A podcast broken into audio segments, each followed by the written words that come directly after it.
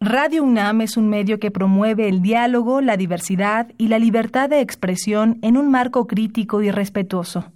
Los comentarios expresados a lo largo de su programación reflejan la opinión de quien los emite, mas no de la radiodifusora. Radio UNAM. La Secretaría de Prevención, Atención y Seguridad Universitaria.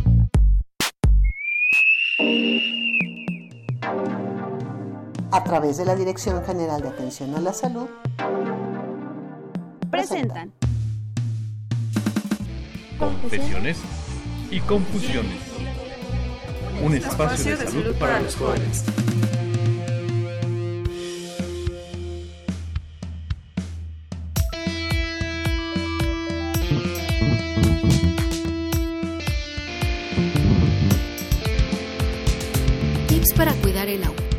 Usa cubetas con agua para lavar coches y banquetas en vez de usar manguera.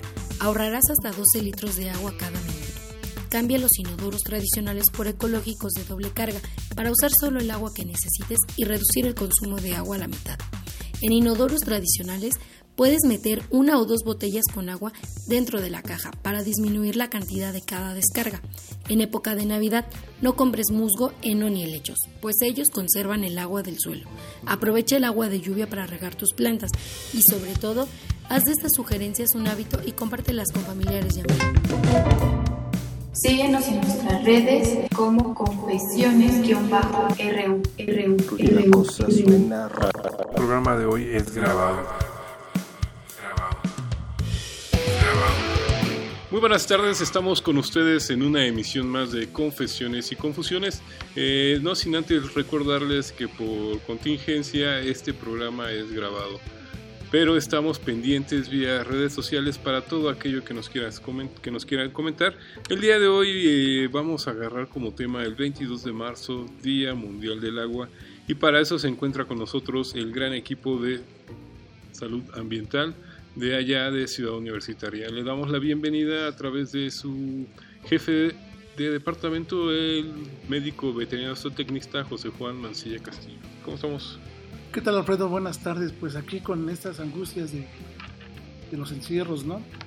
Y el tema de hoy viene a colación porque, bueno, estamos próximos a la fecha del 22 de marzo, que es el Día Mundial del Agua, y porque también en estas épocas de, de contingencia que tenemos, el agua es vital para, es muy importante para poder este, controlar esta situación en la que estamos viviendo.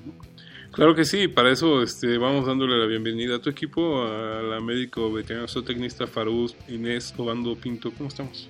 Hola, buenas tardes a todos. Pues muy bien, aquí en, en cuarentena para evitar contagiarnos y evitar contagiar a alguien más. Exactamente.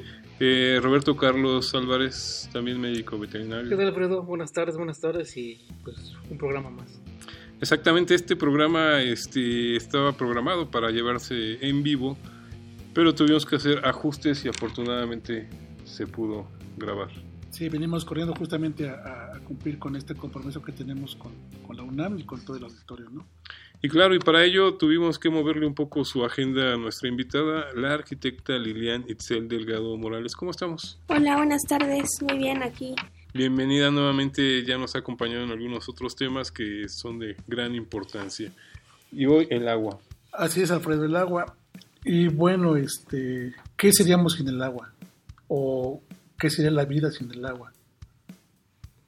¿O qué está pasando con el agua? ¿Qué hacemos nosotros para conservar esta agua? Este, tenemos algunos datos, aquí mi compañero Roberto nos podría decir este, cuánta agua podremos tener disponible en el planeta. Es un dato muy importante, muy interesante. Roberto. Bueno, eh, aquí es importante mencionar que el 75% de la superficie total del planeta es agua. Entonces decimos, pues tenemos agua, ¿no? Ya, o sea, 5% no hay, es... No, ah, no, no 95. tenemos agua. Pero, el 5% del planeta es agua. Pero hay que recordar que aquí que de el 100% de esta agua, bueno, o sea, si, si, tomamos en cuenta este 75% como un 100%, está, eh, aquí tenemos que también que ver algo importante, que el 97.5% de esta agua es agua salada. Es agua que no se puede beber, vamos, no se puede ni siquiera usar en procesos industriales, para riego, bueno, pues, no se puede usar esta agua. Eh, y bueno, de este 2.5% restante, que es el agua dulce, que es el agua, bueno, que podemos hacer uso, que podemos beber, eh, el 70% de, de, este porcentaje se encuentra en glaciares, en casquetes polares, es decir, el agua pues, está congelada. Eh, el 30% es un agua que está en, bueno, en, el este, subsuelo y el restante es el agua de la cual hacemos uso. El agua para beber, que la sacamos a través pues, de pozos. Entonces, estamos hablando que es el menos del, menos del 1% del agua que tenemos, eh, bueno, que puede ser usada, ya sea para beber, para riego, para todas nuestras actividades. Y bueno, esto, esto nos implicaría, eh, pues, el tomar, no sé, un mayor conocimiento, una, una mayor importancia sobre la, cantidad de agua que tenemos, a pesar de que bueno, mucha agua, pues, aunque esté pues, en, los, pues, en los glaciales, en las capas polares, que con ahorita con los problemas del calentamiento global, bueno, hemos visto que muchos casquetes, que muchas este, áreas eh, que estaban congeladas, pues están teniendo este tipo de situaciones. Entonces todo esto nos implicaría, nos englobaría en tener tanto el cuidado del uso racional y también el tener el cuidado de el generar lo menos posible de contaminantes. Esto con la finalidad pues, de que el, calentamiento global pues, que no avance, ¿no? Que, aunque para muchas personas digan que no, que no es un problema, es un problema real. Que no existe. Pero así como lo planteas, inclusive comparando porcentajes de, de agua dulce o agua de por probable consumo, como bien lo pones entre la contaminación más otros, otros datos, comparándolo con la población actual del mundo, pues está muy complicado. Exacto, sí, vamos. Eh, sabemos que hay poblaciones, bueno, se habla de un 11% pues, de la población total eh, que no tiene acceso a una fuente de agua. Vamos, ya no, ya no es a una fuente de agua potable, sino a una fuente de agua. Estamos hablando de un 11%, estamos hablando de, somos alrededor, en el mundo, alrededor de entre, no sé, somos más o menos alrededor de 7 mil millones pues, de personas. Estamos, estamos hablando de que hay muchas personas que no tienen acceso pues, a una fuente de agua y que el agua bueno, es indispensable, vamos, en todas nuestras actividades, desde que somos uh, feto, recién nacidos, en adultos, en adultos mayores. Es importante el agua. O sea, o sea podemos estar pues, sin comer, o sea, tres, cuatro días, cinco días, ¿no? Y bueno, no me generaría, bueno, sí tenemos algún tipo pues, de problemas, pero sin agua, o sea, no podemos estar más de dos, dos días porque empezamos a tener problemas. El, mismo cuerpo nos manda avisos, ¿no? O sea, es más, si pues con un día, con medio día que no tomemos suficiente agua, bueno, pues el cuerpo pues, nos, nos, nos manda señales, ¿no? oye, ¿sabes qué? Pues toma agua. Entonces esto nos implicaría parte pues de la importancia, además pues de las de el agua, la importancia que tiene dentro de las ciudades, ¿no? Por para los cultivos, en las industrias, eh, para lograr pues productos básicos. Sí, es un hecho que pues por todos lados, pero como bien lo marcas, empezando por, por el propio organismo que, que necesita este vital líquido, y vamos hablando de, esta celebración, ¿no? De, por qué es tan importante eh, este, este líquido y por qué se escoge este día. Bueno, es importante que sepamos que esto se hizo, se empezó a celebrar a partir de 1993, justo para generar conciencia o irla creando. 1993. 93. Ajá, en el 93 empezó la ONU a generar esta conciencia porque bueno, ahorita por lo mismo que estamos viviendo de, la contingencia, ¿qué nos piden? Lavarnos las manos. Entonces imagínate, eh, pues al no haber agua, hay muchísimos hombres, mujeres y niños que llegan a fallecer por la escasez de este recurso.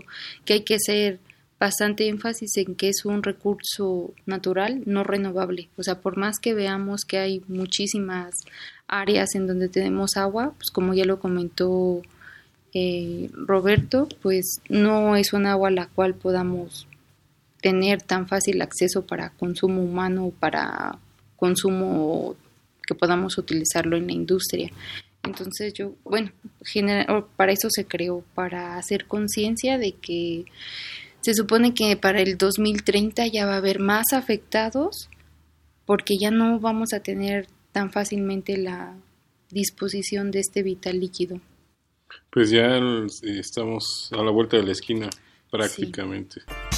Estamos con ustedes en Confesiones y Confusiones. Vamos a ir a un breve corte y regresamos con ustedes. Los invitamos a que se pongan en contacto vía confesiones-ru en redes sociales. Regresamos.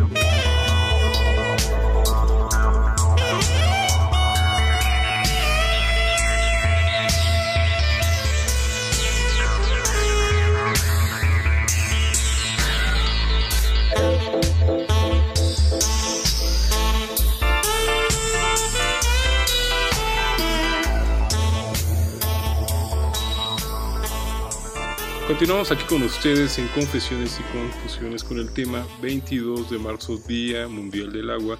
Y para ello nos está acompañando en especial la arquitecta Lilian Itzel Delgado Morales, quien es este, acompañada por todo el equipo de salud ambiental de la Dirección General de Atención a la Salud allá en Ciudad Universitaria, recordándoles que el programa de hoy es grabado.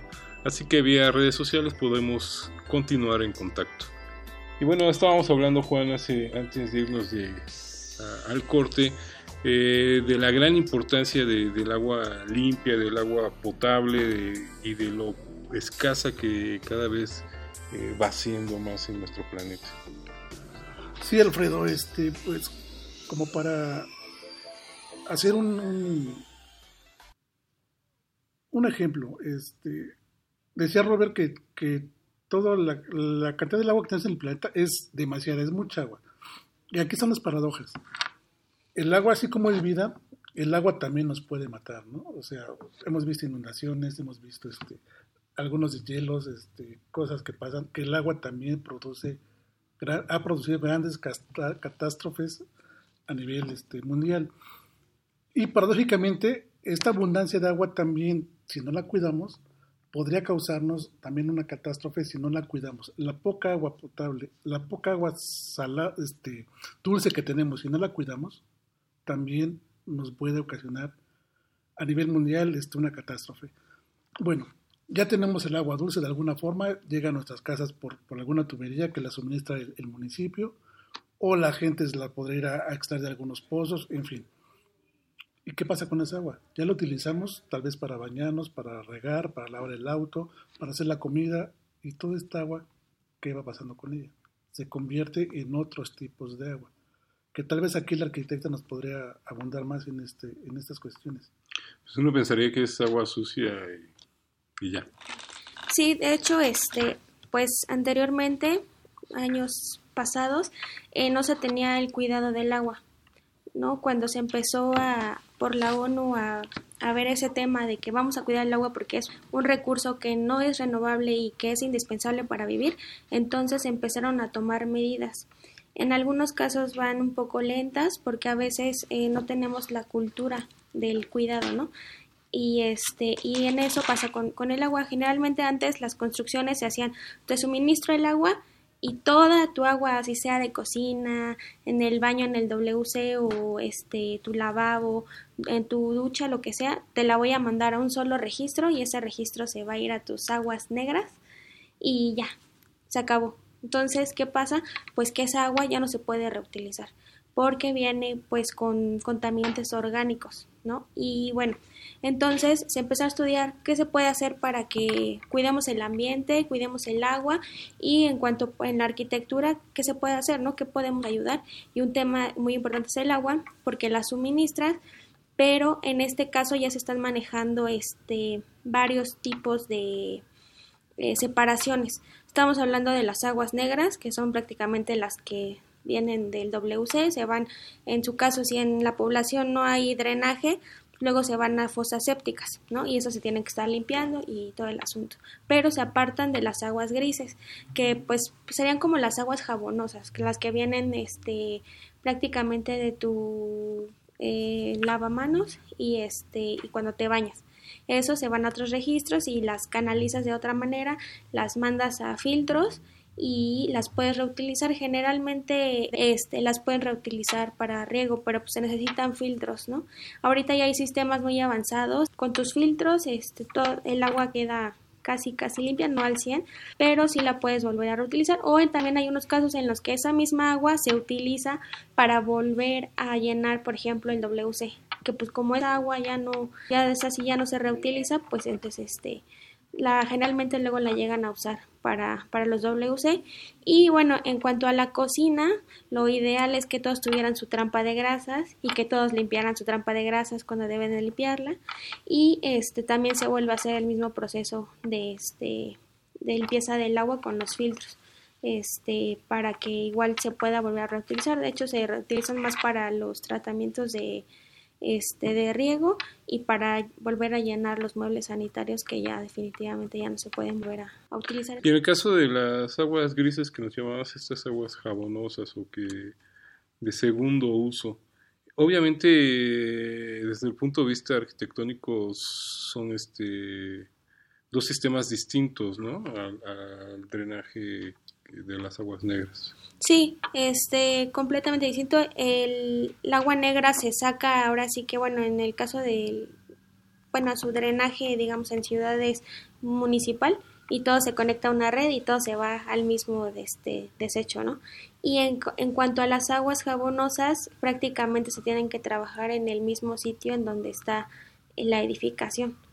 No es como que todo esté conectado. O sea, si tú vas a trabajar tus aguas grises, se quedan en tus aguas grises y en dado caso que de verdad ya no las puedas ocupar o no De hecho, ahorita ya lo tienes que ocupar porque ya este el gobierno con eh, este la dependencia que trabaja esto del medio ambiente te pide que a fuerzas pongas paneles solares en tus proyectos y cuides el agua, ¿no? Y que tengas sus sistemas de, de este de recuperación. ajá, de recuperación de agua. Entonces, este pues prácticamente las tienes que utilizar en tu edificación. Complicado y fascinante, fíjate, lo que es la arquitecta, yo creo tener, no sé, unos 10, 15, tal vez 20 años, este, estos sistemas que está platicando la, la, arquitecta. Ciudad Universitaria tendrá más de 50 años que se estableció en este lugar. Sí, en el Pedregal. Y las personas que pensaron construir la ciudad universitaria aquí también tomaron en cuenta el tema del agua, puesto que tenemos una planta este, de tratamiento de agua, de agua residual. Esta se encuentra ya por la ciudad de Cerro del Agua. Y tenemos una extracción de, de agua potable de unos pozos que también están aquí en Ciudad Universitaria. El agua que llueve se filtra por las rocas, llena los mantos freáticos y de allí se extrae el agua que abastece a, a Ciudad Universitaria. El agua pluvial este, se canaliza hacia la planta de tratamiento de agua residual y esta, y esta agua este, ya tratada se utiliza para riego. Han de, han de ver cuando sea temporada de lluvias, a veces suena o a veces la gente piensa que, que, estamos haciendo mal uso del agua, porque es temporada de lluvia y aún así están regando. Lo que pasa es que la planta ya tiene una capacidad, ya creció bastante y, este, y las cisternas están llenas, entonces hay que desfogar esas cisternas de agua tratada, por eso es que a veces en tiempo de lluvia también se riegan los jardines para desfogar este, estas aguas. Pero no sé, tal vez Robert y, y, el arquitecto nos pueden mandar más sobre cómo se usa el agua en Ciudad Universitaria. Ciudad Universitaria es, es, un sistema, como dices, este, aparentemente muy antiguo, pero yo creo que uh, actualmente está a la vanguardia cómo, cómo está funcionando ¿no? en Ciudad Universitaria el agua y, y la calidad de, del agua que, que está llegando. Bueno, mira, aquí en, bueno, pues dentro del departamento, este, nosotros nos encargamos tanto del monitoreo del agua en todas las, las dependencias, en el caso específico de Ciudad pues, Universitaria. Hay otro compañero que es quien, quien se encarga de hacer este monitoreo, pero en los planteles periféricos. Pero obvio, en los planteles periféricos, bueno, ya ahí reciben agua a través pues, de las redes municipales, de las delegaciones, y bueno, pero hablando... perdón que te interrumpa, pero eso incluso sirve para hacer estas comparaciones, ¿no? Sí, claro, claro. O sea, muchas veces, eh, bueno, entre Fidel, Fidel, y yo comentamos los resultados pues, del muestreo que hacemos y sí, regularmente puedes ver la diferencia en cuanto a la calidad del agua, claro, es notorio. O sea, es notorio, eh, eh, bueno, aquí en el caso específico pues, de, pues, de CEU, contamos con tres pozos de estos tres pozos eh, se saca el agua, se envía hacia tanques. En el caso específico pues, de los tres pozos son, es el pozo del Vivero Alto, el que está en la Facultad de Química y el que está aquí hacia un costado del multifamiliar. De ahí de, se saca el agua, se, se envía hacia, hacia unos tanques, que es donde el agua se concentra y a la vez de esos tanques es donde se distribuye hacia las dependencias. Regularmente esta distribución de agua se hace a través de gravedad. Entonces por eso es por lo que encontramos en el caso, por ejemplo, está el tanque alto, el tanque bajo y están los tanques que están en el área del vivero, que son tanques que están, bueno, muy altos. La parte más alta de... Aproximadamente es la parte más alta. Estamos hablando de que están aproximadamente a 6, 7 metros, este, vamos, pues sobre el nivel, nivel pues, de la normal. Normal, eh, pues estos cuatro tanques están elevados para que por gravedad, bueno, el agua sea este, distribuida. Eh, a su vez, bueno, eh, esta agua, es, en, en este momento cuando están los tanques, bueno, cuando se extrae pues, de los pozos, en ese momento es cuando se se realiza el, lo, bueno, lo que conocemos nosotros como la este, potabilización del agua, es decir, se le agrega cloro. Hay áreas donde se agrega el, el, el cloro en forma de, de, gas y en otros eh, sitios se, se agrega el, el, cloro en forma líquida. Y bueno, esto es con, con una finalidad de garantizar que el agua bueno, que sea apta para el, para el consumo humano, que, que sea un agua potable. Y bueno, y nosotros nos encargamos de estar monitoreando esta agua en todas las dependencias, o sea, lo que son comedores, sanitarios, bebederos, este, el, pues el monitoreo que hacemos lo hacemos diario durante todo el año. Eh, y bueno, esto, bueno, nosotros con, esto podemos garantizar que el agua regularmente es un agua pues, de buena calidad. Y comparándolo, no sé, por ejemplo, eh, con el agua de, pues, de este garrafones, bueno, sí también tenemos una marcada diferencia entre, entre las calidades pues, de, de agua, pero en el caso pues, de los garrafones no es tanto porque el agua sea pues, de mala calidad, sino es por, una, por un mal manejo tanto de garrafones y de equipos. Estamos hablando del garrafón que se coloca en algún pues, servidor. Ajá, exacto. Estamos, estamos hablando de, eh, de, esta agua que es un que el, agua es de buena calidad. Aquí la situación o los problemas que hemos encontrado es que muchas veces el manejo pues, de los garrafones, debido a que están sucios por la parte externa, tiene polvo, tierra, entonces, obvio, esto sí me genera una, una situación en la cual el agua es donde merma pues, nuestra calidad. Claro. Pero toda esta estructura dentro de CEU es obvio que pues tiene un cuidado, un mantenimiento, ¿no? No, no podemos decir que es el mismo sistema de hace 50 años.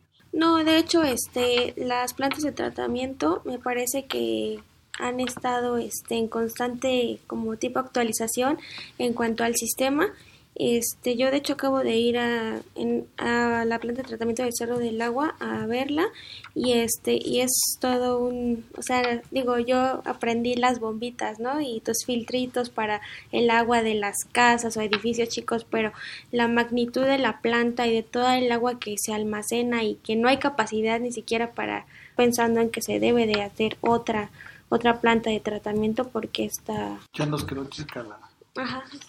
pero además es importante recalcar esto, sobre todo para los visitantes en CEU, ¿no? En Ciudad Universitaria, que esta agua que está en las áreas verdes, que se usa para riego, que se usa para el ojo de agua, pues es agua tratada. Es agua tratada, pero sí tiene estándares. No pueden, si tú vas caminando luego y están los aspersores y te llegas a mojar, o sea, también sería este malo para tu salud si el agua no estuviera este pues trata adecuadamente. Entonces no puede salir el agua para riego si antes no se les hicieron los estudios para poderla este, sacar, para que esté dentro de los controles, para que la gente pueda como que estar dentro de... Convivir. Convivir, ajá, sí, ¿no? Que no, estén los aspersores y te mojes y pues ya no te puedes coordinar, no, eso no existe. No te van a hacer ronchitas. Ajá. Hace algunos años, Alfredo, voy a platicar una anécdota. Años, tal vez 10, 15 años, hicimos un estudio comparativo cómo está el agua, el agua potable, la que sacamos de, una llave de cualquier lugar, y la comparamos con el agua ya tratada de la planta de tratamiento. A simple vista, no encuentras diferencia. Si la hueles, no encuentras diferencia. Nunca la probamos. No sé si habría habido diferencia. Este, le hicimos pruebas de laboratorio al agua tratada y tampoco había diferencia. Esto quiere decir que, que el proceso que en aquella época tenía la planta de tratamiento, ahorita entiendo que ahorita ya cambió el sistema de, de, tratamiento de esa agua. Antes lo usaban con lodos y había un, había un olor este un poquito fuerte. Ajá, como, como que azufre a huevo, a huevo por lo podrido. Ahorita el sistema ya cambió, ya no lo están haciendo así, porque también hay edificios cerca y se quejaban. Sí, claro. Esto ya tuvo que, que modificarse. Bueno, esas dos aguas eran muy parecidas. Lo que pasa es que, como dice la arquitecta, para que poder volverla a distribuir a las, a las cisternas de, riesgo, de, riego y que no causaran un efecto adverso hacia la población, tiene que pasar ciertos estándares. Ya hay dos normas. La norma oficial mexicana para el agua este, de consumo y, y, la norma oficial mexicana para el agua de aguas tratadas. Y las dos cumplen este, con, los, con los dos requisitos de, de ambas normas. Entonces, este, esta es garantía de que cualquier persona, incluso las, las personas que estamos aquí mucho tiempo en la universidad, los visitantes, los estudiantes, tengan confianza de utilizar las aguas, los bebederos, los bebederos, ¿no? Las llaves este, de, los sanitarios, por ejemplo, o sea, para lavarse las manos, este, los, los equipos dispensadores de agua que están conectados a la red, a la red de, de la universidad, y también podrían hacer tal vez, no es recomendable, pero hacer uso recreativo de los reguiletes cuando están asperjando. No es recomendable Pues, porque, bueno. No creo que pero- le dé mucho gusto a los jardineros, pero. Exacto. Pero, por ejemplo, en las islas, ¿qué te parece ahorita que empezamos los tiempos de calor y estar este, ahí cotorreando con tus amigos y darte un baño, ¿no? No te vas a enfermar. Esto es garantía del agua que se está tratando en la universidad. Las aguas que tenemos este, son de excelente calidad. Bueno, vamos a esperar que pase esta contingencia y los invitamos a que pasen por Ciudad Universitaria. Estamos con ustedes en Confesiones y Confusiones y completamente con un programa grabado la tarde de hoy. Pero ya saben, estamos en redes sociales, nos pueden encontrar como confesiones-ru. Regresamos.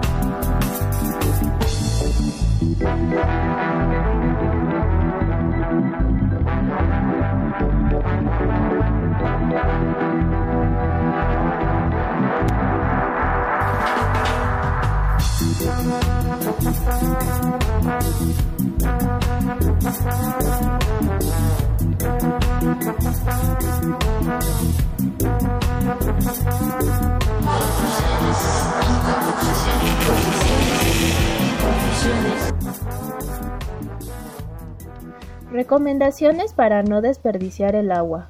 1. Cierra la llave del lavabo mientras te enjabonas las manos, te rasuras o te lavas los dientes. Una llave abierta consume hasta 12 litros de agua por minuto. 2. Usa regadera en vez de tina al bañarte. Cierra la regadera mientras te enjabonas. 3. Junta el agua de la regadera en una cubeta mientras sale fría y úsala para el inodoro o para tus macetas. 4. No uses el inodoro como bote de basura. Ahorrarás de 6 a 12 litros de agua en cada descarga. 5. Repara las tuberías y llaves que goten en cocinas y baños. Ahorrarás una media de 170 litros de agua al mes. 6. Cuando laves la vajilla, cierra la llave mientras la enjabonas. Enjuaga la loza en grupos, primero todos los vasos, por ejemplo. Así aprovechas mejor el agua. Procura no abrir toda la llave para enjuagar la vajilla.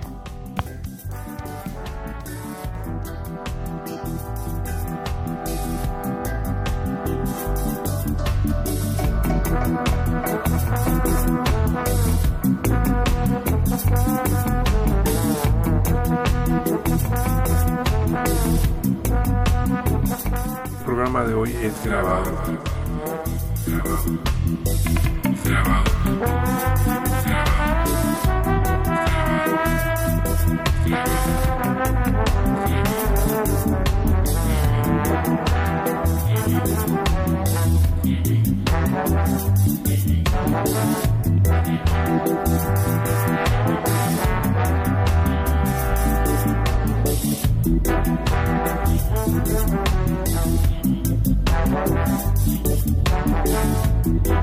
Síguenos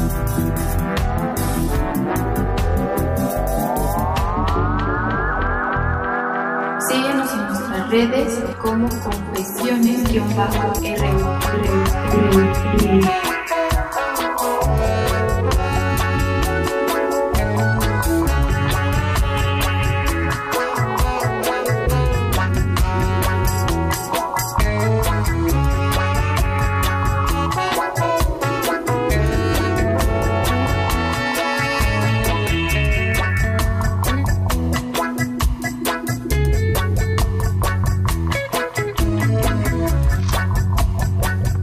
De vuelta aquí con ustedes en Confesiones y Confusiones con el tema 22 de marzo, Día Mundial del Agua.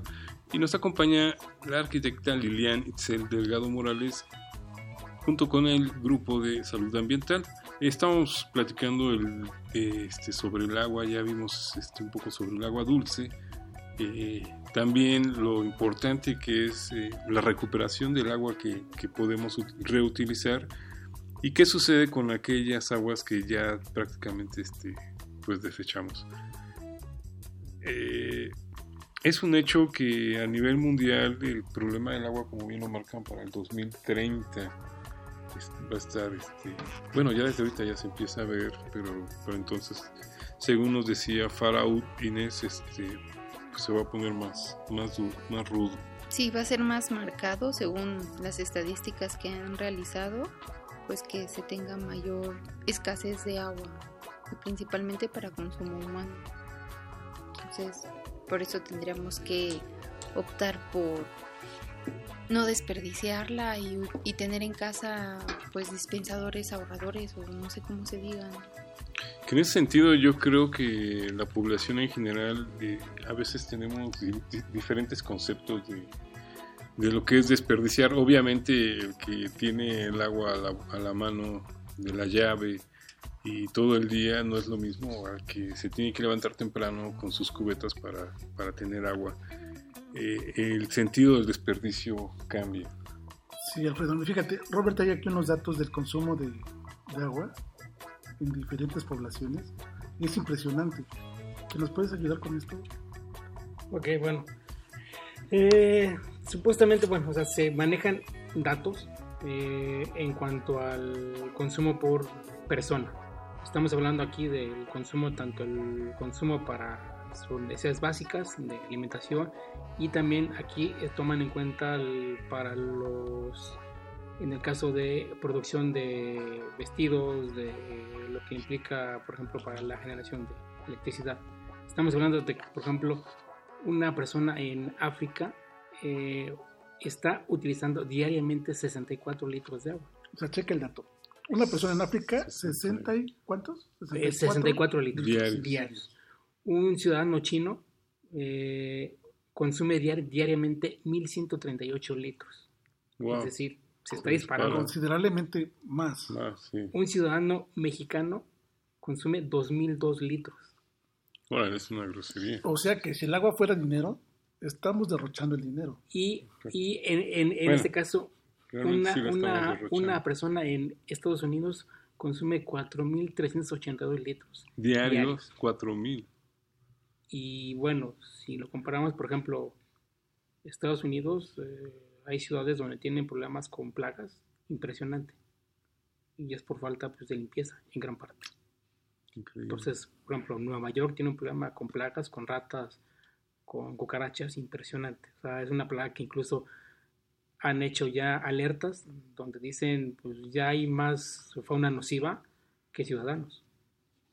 Y en parte es, bueno, que nos implique esto un riesgo eh, de salud pública porque también es en parte, o sea, a pesar del consumo que tienen en exceso de agua, bueno, pues nos damos cuenta que su sus, sus formas de limpieza pues, no son las adecuadas. O sea, la utilización del agua no va en comparación con la limpieza que o sea, tener. O sea, pues, si, o sea, si tú dices, bueno, son necesidades básicas, si tener una limpieza pues, adecuada, pues sí.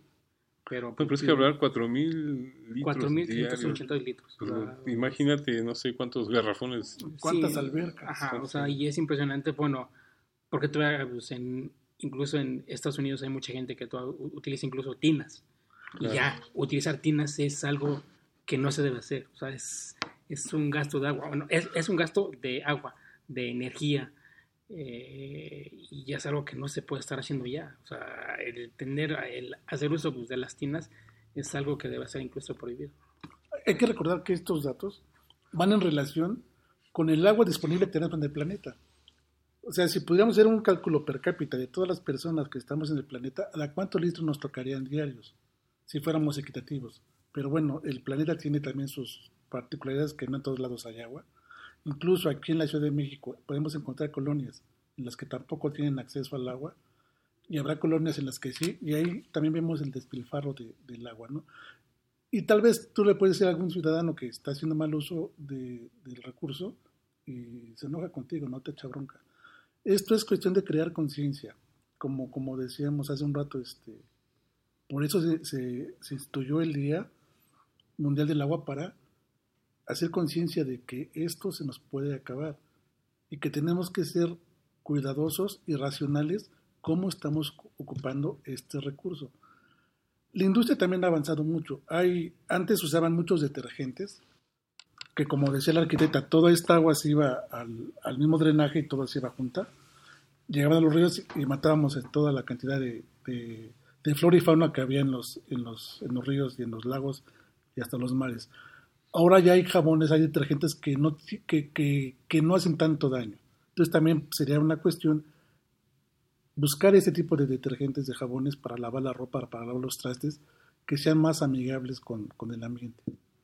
Es una forma también de, de, de, poner, pues, este, cuidar el agua, no el recurso.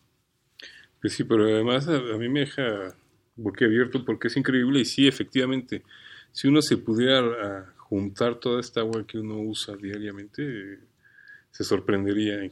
Claro.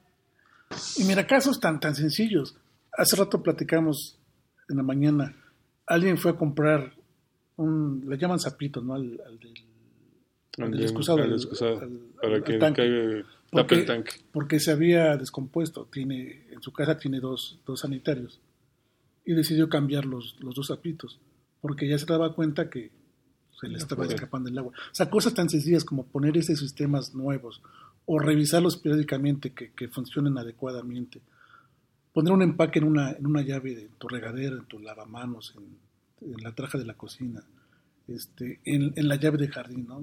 O sea, cosas tan sencillas. ¿Cuánto nos cuesta un empaque? ¿Dos pesos, tres pesos? ¿Y cuánto estamos gastando en agua de que está la gotita, sí, la gotita y la gotita, ¿no? O sea, cosas muy sencillas que podemos hacer. Habrá gente que, que no sabrá poner un empaque, pero hay gente que se tiene que cambiar empaques, ¿no? O sea, te van a cobrar por, por saber hacer lo que hacen el empaque te cuesta bien barato. Sí, pero a ti te van a dejar tu equipo funcionando. Exacto. Sí, y también hay que verlo, o sea, igual las, las cuotas de, pues en los recibos que nos llegan, igual los de, los de las casas, pues son como el, los litros que tú quieras utilizar o que utilizas, ¿no? Pero por decirlo en locales o en pues sí, eh, de uso, el agua de uso no doméstico, te la, o sea, te cobran dependiendo de los litros que consumas. O sea, el consumo básico va de 0 a 10 metros cúbicos. Entonces, si te pasas de los 10 metros cúbicos, pues obviamente ya te cuesta más el agua. Entonces, yo creo que por eso no dimensionamos luego en las casas como el desperdicio, porque prácticamente no te cuesta como si lo pagaras en en el uso industrial o un uso no doméstico, aunque sea como a pequeña escala, pero pues hay que ver también eso. Igual a veces nos enfocamos más en lo que nos afecta en el bolsillo y no vemos como a largo plazo la importancia del, del agua, ¿no? De, de, de, no tenerla, ¿no? Nos quedamos uh -huh. un día sin agua y entonces todo cambia. Sí, porque sí. bueno, eh, cuando se llegan a hacer edificaciones, pues hay ya estándares, ¿no? Hay el reglamento aquí en la Ciudad de México en el que te dice, bueno, si vas a hacer una casa habitación, te tocan 150 litros por persona. Entonces, así debes de calcular la cisterna. O sea, lo ideal sería 150 litros por persona. Pero bueno, multiplícalo por el doble por si algún día pasa algo y te quedas sin agua. Pero ahorita ya ni siquiera, o sea, de tantos edificios que luego se llegan a estar haciendo, eh, yo creo que pues igualmente hablar de la corrupción y no te abastece. En las colonias ya, ya deja de haber este agua a muy temprana hora y como mencionabas, ¿no? Eh, te tienes que levantar temprano, si no, ya olvídate, al mediodía ya no tienes agua. Entonces, el crecimiento en este caso yo lo veo mucho en la vivienda unifamiliar que ahorita se están haciendo muchos edificios y la falta de compromiso también de las autoridades por decir, sí, bueno, puedes hacer edificios, pero no tantos, porque, o sea, la colonia ya no da para más. Entonces es un problema también muy, muy, este, preocupante el cómo están, este, manejando la distribución del agua. O sea, el crecimiento, El crecimiento es, o sea, la sobrepoblación está es un factor también muy importante para la escasez de, del agua, ¿no? Entonces seguimos creciendo, seguimos eh, requiriendo más agua, pero pues ya no ya no podemos, digo, el agua estaba calculada para cierto tipo, ¿no? Por eso ahora ya se tiene que estar este, reutilizando, pero aún así, aunque hagamos lo que hagamos, si, se, si sigue creciendo la población, si las fábricas siguen contaminando como lo hacen, o sea, simplemente las fugas que luego hay, o sea, la infraestructura, yo estaba leyendo que el 50% del agua que distribuye la Ciudad de México la utilizamos y el otro 50% es desperdicio. Entonces, es increíble que, o sea, vivamos en una ciudad grande y que no tenga los este pues los estándares para poder también cuidar el agua no hay fugas que se llevan. Yo he visto que sale y sale y sale y sale el agua y la tienen como después de dos días. Entonces está está muy fuerte también el tema de la atención a ese tipo de, de problemas cuando se llega a desperdiciar el agua o simplemente igual no los desechos hay un poblado en Guanajuato que a mí me tocó llegar a ver para hacer un proyecto porque su agua, bueno, los lagos están muy contaminados, pero estaba todo verde, verde. ¿El lirio? Ah, ajá, el lirio. Y fui, ¿no? En un mes y estaba medio controlado. Y, o sea, y luego te vendían ahí pescados, o sea, de que lo, de que sacaban del lago y así de, pues aquí están los restaurantes de, de mariscos, ¿no? Y así de, guau, o sea, ¿cómo, es posible que del agua que está tan contaminada, o sea, saquen esos pececitos y tú te los comas? Entonces, ¿qué daño te hacen? Entonces luego volví a ir en medio año y, o sea, ya el laguito desapareció. Hay puro lirio. Y es una cantidad, o sea, ese, ese lago, o sea, no, no es natural, lo hicieron en algún tiempo, en hace muchos, muchísimos años, y lo hicieron para abastecer ese, ese pueblito y según es, eh, sí, pueblo mágico, eh, por el lago, pero el lago, o sea, está... Que ya está a punto de desaparecer. Está horrible, entonces ese tipo de cosas, porque todo, todo su drenaje se va a ese lago, entonces también la importancia de, actualizarse de los eh, propios estados. Pero bueno, regresando un poco a esta parte de, lo interesante que se ha hecho en Ciudad Universitaria, respecto a esta, como bien lo marcas Juan, eh, se cuenta con esta planta de, tratamiento, pero inclusive se han utilizado otras técnicas como las grietas o cosas así. Sí, tal vez la arquitecta sepa más, de, más del asunto. Este, muchos, muchas descargas, o sea, en Ciudad Misteria no hay tuberías de drenaje en sí. O sea, todo, todo tenemos la, la fortuna de que se va por la piedra volcánica, se va hacia grietas y se va filtrando.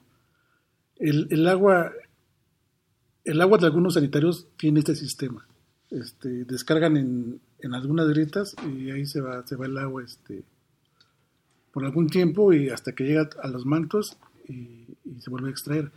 Es por eso la importancia de que en, en los pozos donde está extrayendo el agua se le está adicionando el cloro, ya decía Robert, este, en base de gas o, o líquido según sea el, lugar. Pero no sé, tal vez tengas mejor información que yo sobre las grietas. Sí, bueno, cuando se llegan a, a construir edificios, o sea, generalmente hay muchas inundaciones en algunos lugares en donde no hay la adecuada pendiente o ni siquiera lo mandaron a ningún lado. Entonces, generalmente cuando se hace algo, se busca que ya les cabes, escabes, escabes y encuentras una grieta. Inmediatamente cuando encuentras una grieta, dices, ah, ahí vamos a descargar el agua pluvial. Entonces, este, todo lo mandamos a la grieta porque efectivamente, como dice el doctor, se filtra y ya no hay problema de estar poniendo registro tras registro y mandarlo hasta la el drenaje, digamos que de aquí, ¿no? De la alcaldía. Entonces ya propiamente se, se va a esa... Por otro lado, en las avenidas, ¿no? Eh, digo, me cuesta trabajo pensar en una inundación en Cebu. Yo no recuerdo alguna, más que a veces el bajo puente de, de aquí de Insurgentes hacia el estadio, pero porque se tapa por las, por las hojas. Pero es un hecho que estos canales naturales filtran toda esta agua. Y, hay, también hay parte también en, las, en los principales circuitos que hay algunas, este, pues algunos afluentes que, que recuperan parte pues, del agua pues, de lluvia, que obvio, esta agua pues, de lluvia se va hacia los mantos freáticos para hasta ayudar pues, a sobrecarga. Pues es toda una magia el agua y lo importante que resulta eh, mantenerla, ¿no? Mantenerla limpia sobre todo. Es, es, es, un gran trabajo y bueno, pero el tiempo para variar este, nos va ganando. Vámonos despidiendo, vamos dejándole a nuestros invitados eh, algún mensaje que, que, nos ayude. Si ya la estás ahorrando, continúas mejores las cosas, pero hay quienes todavía no les queda muy claro qué es el ahorro del agua. Pues sí, Alfredo, este, somos afortunados de tener agua México todavía tiene buenas cantidades de agua, pero hay que cuidarlas. No sabemos en cuánto tiempo, hablábamos desde 2030, cómo se vengan a ver las crisis de agua. Ahorita estamos viendo una crisis, una crisis de salud. Esperemos no tener en poco tiempo otra crisis por agua. Entonces hay que cuidar. Que tomemos esto que nos está pasando ahorita como ejemplo para lo que y, recapacitando con el agua para que tomemos este conciencia de que el agua la tenemos que cuidar y algún tiempo se nos va a acabar. Definitivamente. Faraud, Inés. Pues, pues, igual como lo comenta el doctor, eh, creo que sí es importante, pues igual repetir que el agua es vida, entonces si nos quedamos sin ella, pues prácticamente todo lo que conocemos dejaría de, de existir, porque pues todo nos, nuestro proceso vital requiere de, del agua.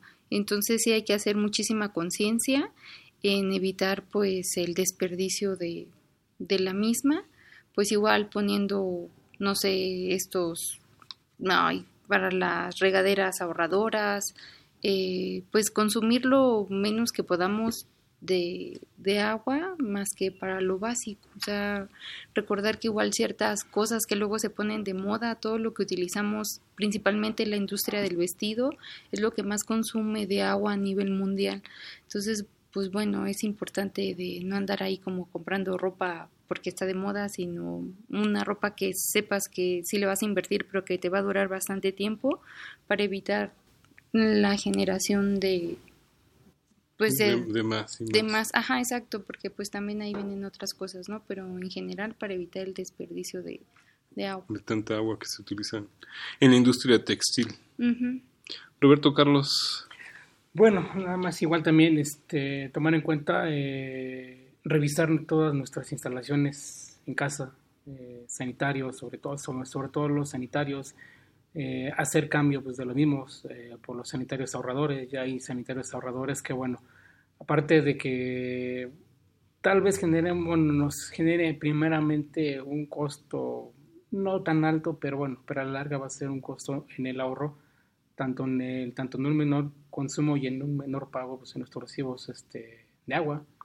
Pero es un hecho que también hay este, opciones, ¿no? Sí, claro. Digo, el mexicano es muy creativo en ese sí, claro. Entonces, tenemos opciones, este, baños cortos. Digo, no nos pongamos a cantar en el baño, por favor. O sea, este... Digo, hay quienes incluso conectan su lavadero a, directamente a la, Ajá, a la sí, caja, ¿no? Sí, o sea, o sea, podemos hacer recuperar lo más posible de agua, esta agua usarla en sanitarios, para lavar patios, incluso pues para trapear, vamos, hay muchas situaciones en las cuales eh, tal vez parecerá que digamos, ay, no, de nada sirve, no, claro, claro, pues que sirve. El agua o sea, de la lavadora. Exactamente, exactamente. O sea, pues el simple hecho de cuando nos lavemos los dientes con un vaso de agua es suficiente.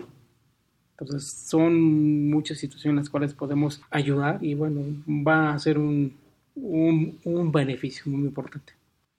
Efectivamente, pues te estamos agradeciendo, arquitecta Lilian Itzel Delgado Morales, que nos hayas acompañado esta tarde. ¿Algún mensaje, algún, alguna recomendación? Pues muchas gracias igual por la invitación el día de hoy y este, pues digo, nada más hay que entrar en conciencia. Entrando en conciencia, yo creo que el hábito del cuidado del agua va a ser lo más fácil que, que podamos realizar. Igual como menciona, ¿no? Eh, hay muebles sanitarios que ahorita ya es ahorro de energía y ahorro de agua. Entonces yo creo que sería muy bueno que hagamos ahí el este el esfuerzo, el esfuerzo por este por comprar ese tipo de, de, muebles. Y como dicen no a la larga te trae muchos eh, beneficios. Y bueno ya que igual como lo menciona no que sea paulatinamente igual eh, ayudamos así a, mitigar esto, ¿no? De, la escasez del agua, porque la verdad es que no tenemos aún, no, no entendemos que es un recurso que no se puede renovar.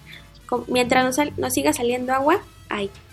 Pero si ya no, entonces siempre estamos acostumbrados a cuando ya no hicimos nada y cuando ya pasan las consecuencias ya queremos actuar. Entonces estamos muy a tiempo de, de hacer las cosas pertinentes para no... No estar... Bueno, para mitigar un poco más este, esta, este golpe tan fuerte que se nos viene. Pero por lo pronto ahorrar agua no quiere decir no lavarse las manos. No, claro, y menos en esta época de, de contingencia, no. Lo que tenemos que hacer, justo utilizarla para lo que realmente es necesario y no desperdiciarla. ¿Y el gel en alcohol? Pues funciona el gel. Este, en este caso funciona el gel al 70%, ¿no? al 70%. Y este, sí nos puede ayudar para contener un poco estas, estas cuestiones. De... Y también se puede hacer casero, ¿no? Sí, también ahí hay como varias... Hay varios tutoriales incluso en la página de Profeco. De Profeco, ajá. Hay una técnica donde puedes hacer pues, tu, gel casero. Sí pues hay que cuidarse y pues nos seguimos escuchando. Te agradecemos. Muchas gracias, Alfredo.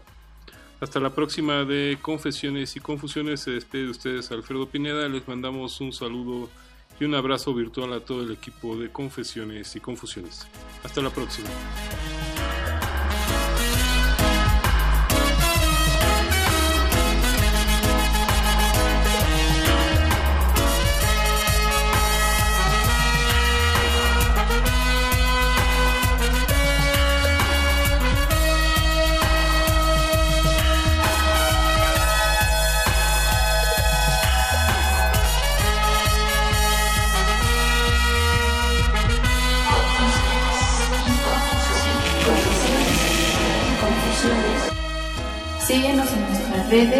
Como confesiones-ru.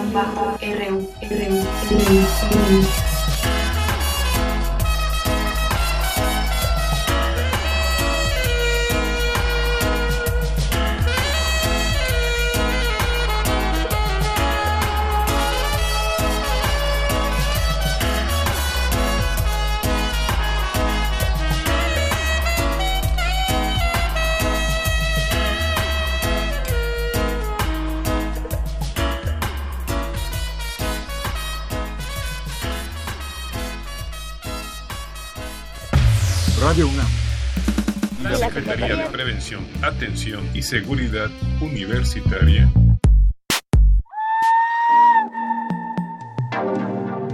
A través de la Dirección General de Atención a la Salud.